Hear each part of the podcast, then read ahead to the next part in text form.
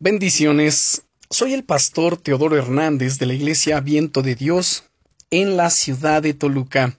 El devocional del día es Pide, busca, llama. ¿Sueles recibir siempre lo que pides en oración?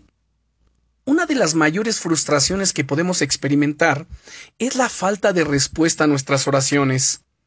Muchas personas sienten que Dios no las escucha y llegan incluso a creer que el Señor está demasiado ocupado como para preocuparse por ellas, o que está enfadado por los errores que han cometido en el pasado.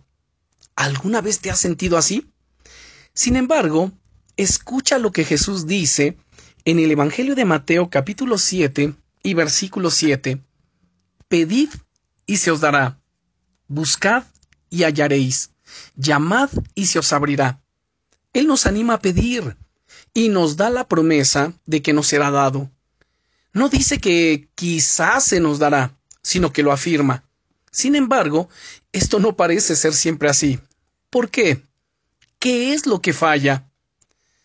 Este no es el único pasaje de la Biblia que habla sobre pedir y recibir. Necesitamos analizarlos todos en su conjunto para tener más claridad acerca de este tema y aprender a pedir de una forma que sea según el corazón de Dios. De hecho, en este pasaje de la Biblia, puedes ver que ya una primera clave, que es pedir, buscar y llamar, están íntimamente entrelazados.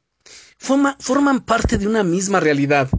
Cuando realmente deseas algo, estás dispuesto no solo a pedir, sino también a buscar donde haga falta y a llamar a todas las puertas que sean necesarias.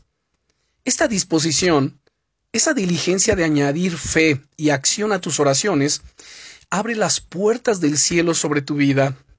Mi querido amigo, mi querida amiga, pide, busca, llama. Dios quiere bendecirte. Él se complace en proveerte y en darte aquellas cosas que anhelas de corazón. A lo largo de esta semana vamos a analizar claves que te ayudarán a experimentar la respuesta de Dios en tu vida como nunca antes. ¿Estás listo? ¿Estás lista? Bien, entonces oremos. Señor, gracias porque iniciamos una nueva etapa. Y yo realmente quiero pedir, buscar y llamar, sabiendo que el que pide recibe, el que busca halla, y al que llama se le abrirá. Y por supuesto que quien da estas respuestas gloriosas eres tú, Señor. Gracias en el nombre de Jesucristo.